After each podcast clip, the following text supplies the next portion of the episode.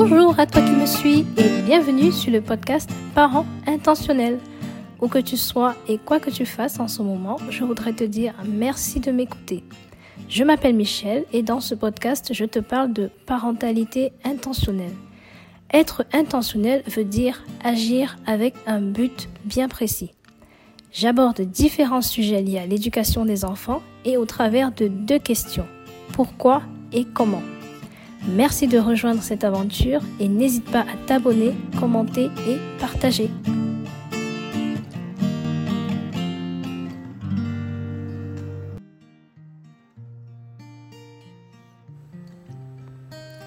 C'est la rentrée scolaire aujourd'hui en France et j'en profite pour partager avec toi dans cet épisode 10 éléments à avoir en tête en ce qui concerne l'école. J'espère qu'ils t'aideront à aborder différemment cette année scolaire à prendre un peu de recul par rapport aux études de ton enfant et à l'accompagner au mieux dans cette aventure. Avant de partager avec toi les 10 éléments que je trouve essentiels de garder en tête, je voudrais te poser la question suivante. T'es-tu jamais demandé pourquoi est-ce qu'on a créé l'école? Qu'est-ce que c'est vraiment l'école? Si tu fais partie des personnes qui pensent que l'école a été créée par Charlemagne, eh bien non, ce n'est pas le cas nous avons tous été trompés par une chanson très populaire sur le sujet. En fait, Charlemagne, qui soit dit en passant était un empereur de France, a simplement contribué à vulgariser un concept qui remontait, tiens-toi bien, à 4000 ans avant Jésus-Christ. Il s'agissait alors de la civilisation égyptienne où on apprenait aux enfants des disciplines telles que l'écriture et les arts. C'est ensuite la Grèce antique et après de l'époque romaine que remontent les plus vieilles traces de ce qu'on peut appeler l'école. Et d'ailleurs, le terme école veut dire lieu d'étude. Par contre, à cette époque, seuls les garçons des familles aisées étaient instruits. Charlemagne, pour sa part, a souhaité rendre l'éducation accessible au plus grand nombre. Il a alors chargé l'Église catholique de cette tâche. Des écoles existaient dans les monastères et les cathédrales. En plus d'y enseigner la lecture et l'écriture, on y enseignait le chant et les prières.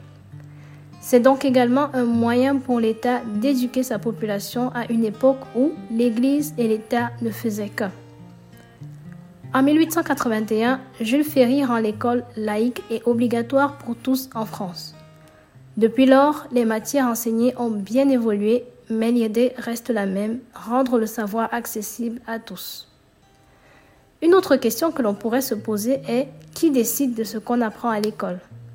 Eh bien, pour faire simple, c'est l'État. En fonction de ce qu'un gouvernement estime utile à enseigner à sa population, des matières vont être sélectionnées ou supprimées. Des méthodes d'enseignement aussi. On parle alors de réforme de l'enseignement. Cela s'applique principalement aux écoles publiques, mais même les écoles privées y sont un peu contraintes, surtout dans nos primaires et le secondaire. Je ne parle évidemment pas des écoles supérieures privées qui ont un tout autre mode de fonctionnement. Ça, c'était pour la partie historique du sujet. La partie qui va suivre intéressera surtout les parents qui ont des enfants jusqu'en terminale, ou plutôt des parents qui sont encore responsables des études de leurs enfants. Je te liste ici 10 éléments qui je pense essentiels à garder en tête en cette rentrée scolaire. Le premier élément, l'école n'est pas une garderie. Nous avons vu que l'école est un lieu pour apprendre, mais avec l'évolution de la société, de nombreuses autres propositions sont venues se rajouter. La crèche, la garderie du matin, l'aide aux études, la garderie du soir, l'accueil de loisirs du mercredi, autant de propositions qui ont pour seul but, osons le dire, d'occuper les enfants pendant que leurs parents font des choses plus importantes que de s'occuper d'eux. J'espère que tu vois le sarcasme. Je comprends bien évidemment que tu aies des contraintes et des factures à payer.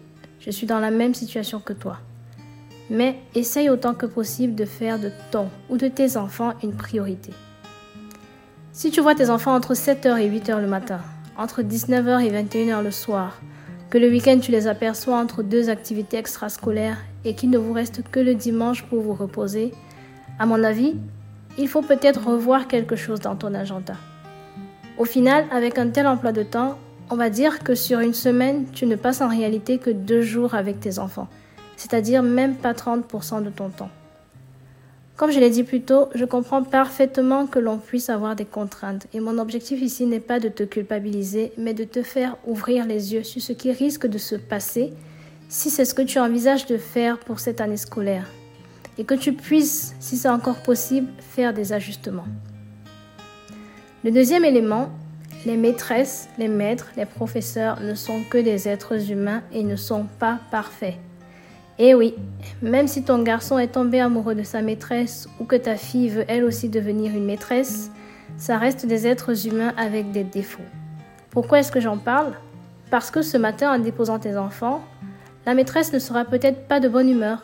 Peut-être qu'elle va prendre, elle va confondre le prénom de ton enfant avec celui d'un autre. Peut-être même que le professeur sera en retard.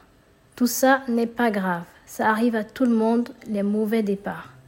On efface tout et on recommence le lendemain et le jour d'après et le jour d'après jusqu'à ce qu'on parvienne à trouver ces qualités dans la maîtresse que nos enfants voient au quotidien. Ce qui suppose d'ailleurs qu'il faut créer et entretenir une relation avec l'enseignant. Et oui monsieur, et oui madame, n'attends pas d'être convoqué à l'école pour découvrir qui donne les cours à ton enfant.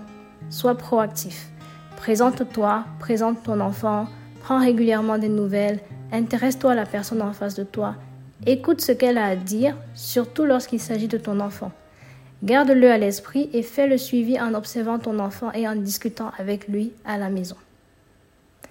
Le troisième point, l'école prépare à la vie en société, oui, mais pas à la vie tout court. Si tu as du mal à me croire, c'est simple. Renseigne-toi sur le programme scolaire de ton enfant. On y apprend beaucoup de choses, mais on ne donne pas toutes les clés en main pour faire son propre chemin dans la vie. Ce qui m'amène au point suivant, le quatrième, l'école ne suffit pas. L'école, c'est très bien, même si à mon avis, le système scolaire est appelé à évoluer.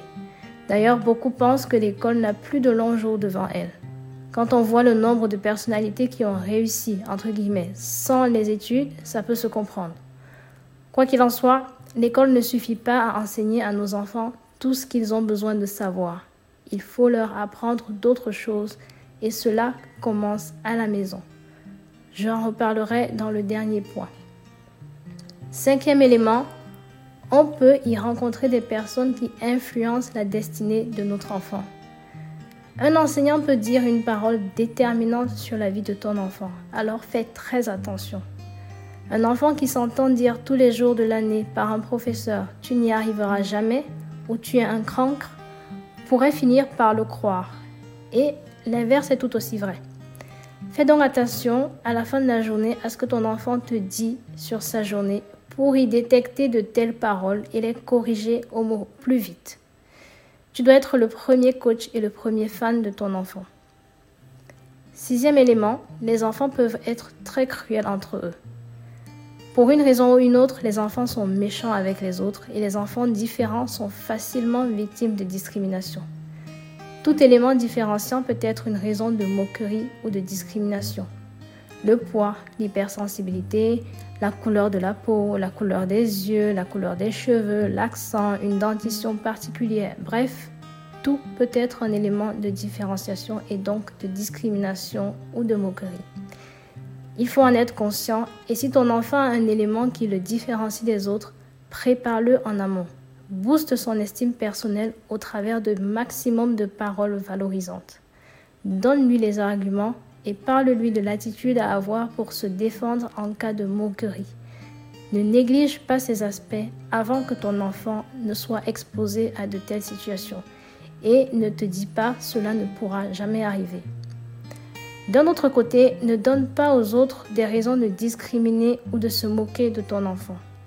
J'ai surtout en tête ici la propreté. Ça semble évident, mais je tiens à le mentionner. Assure-toi que ton enfant soit un minimum propre surtout les plus petits. Une tenue propre, une douche, les dents lavées, des chaussettes propres, bref, un minimum d'hygiène. Je ne parle pas de dépenser des sommes astronomiques dans des tenues vestimentaires, mais de t'assurer qu'ils soient simplement propres. Et cela vaut aussi pour toi. À moins de travailler dans un chantier et de, et de commencer ou de terminer ta journée cinq minutes avant l'école, le même minimum d'hygiène s'applique à toi. Ne sois pas une source de moquerie pour ton enfant. Sixième élément, ton enfant peut être le méchant. Et oui, en tant que parent, on a du mal à se faire à l'idée que son enfant puisse faire du mal à une mouche. C'est vrai quoi, c'est un petit ange. Et pourtant, la vie en communauté et certaines situations peuvent faire ressortir en chacun de nous le pire. S'il arrivait donc qu'un jour tu sois convoqué à cause du mauvais comportement de ton enfant, ne sois pas tout de suite sur la défensive et écoute bien ce qui est dit.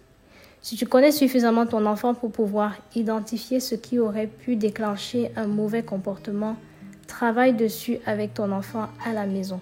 L'école n'est pas le lieu pour ça. Septième élément, une mauvaise évaluation ne signifie pas que ton enfant est nul. Albert Einstein a dit tout le monde est un génie, mais si on juge un poisson sur sa capacité à grimper à un arbre, il passera sa vie à croire qu'il est stupide. Si ton enfant n'excelle pas dans une matière ou de manière générale à l'école, c'est ton rôle en tant que parent de trouver le truc pour lequel il est un génie. Ne néglige pas cette tâche qui consiste à identifier les dons de tes enfants et de les amener à y exceller. Ce ne sera pas fait à l'école. Et comment peux-tu le faire? En exposant ton enfant à de nombreuses activités, toutes plus différentes les unes que les autres. Pas seulement dans le sport, parce que tu nourris le doux rêve d'avoir un fils footballeur professionnel, ou bien dans la guitare, parce que nous sommes tous musiciens dans la famille, mais aussi dans le théâtre, le chant, l'agriculture, bref, des activités auxquelles toi-même tu n'as jamais été exposé. C'est en essayant des choses que ton enfant se révélera. Neuvième élément, L'école n'est qu'une étape de la vie. C'est vrai que ton enfant y passera en moyenne 18 ans de sa vie, dans le cas de longues études. Mais au final, que représentent ces 18 années sur une vie entière? Il est important de faire comprendre à votre enfant que ce n'est qu'une étape, et peu importe ce qui s'y passe, c'est temporaire et révocable. Le dixième et dernier élément, l'école n'enseignera pas tes valeurs personnelles à ton enfant et parfois même ce sera le contraire. Je te prends un exemple simple, le respect. L'expression du respect n'est pas la même pour tout le monde et la tolérance au manque de respect est quand même élevée à l'école. Pour la simple raison que par crainte de se retrouver dans des situations embarrassantes, les enseignants préfèrent souvent laisser passer des attitudes irrespectueuses. Le problème est lorsque les enfants ramènent ces, écarts à la maison. Alors sois bien attentif, une fois de plus, à ce que ton enfant te dit de sa journée pour éventuellement corriger ce avec quoi tu n'es pas en phase. Prends bien soin aussi d'expliquer à ton enfant pourquoi tu penses différemment, pourquoi tu souhaites qu'il agisse différemment. Parce qu'il aura lui ensuite à se justifier auprès de ses camarades, auprès de ses amis à l'école. Et voilà, je t'ai présenté les 10 points clés qui pour moi sont importants à garder en tête. Si tu ne devais retenir qu'une seule chose de ce podcast, c'est les enfants passent beaucoup de temps à l'école. Si tu n'y prêtes pas attention, il peut vite s'installer une distance dans vos relations. Pire encore si c'est à l'adolescence. Alors sois intentionnel dans le suivi de leurs études. Ce n'est qu'une période de la vie, alors si quelques ajustements sont nécessaires, fais-le, tu t'en féliciteras plus tard. Je te dis au revoir et à bientôt pour le prochain épisode.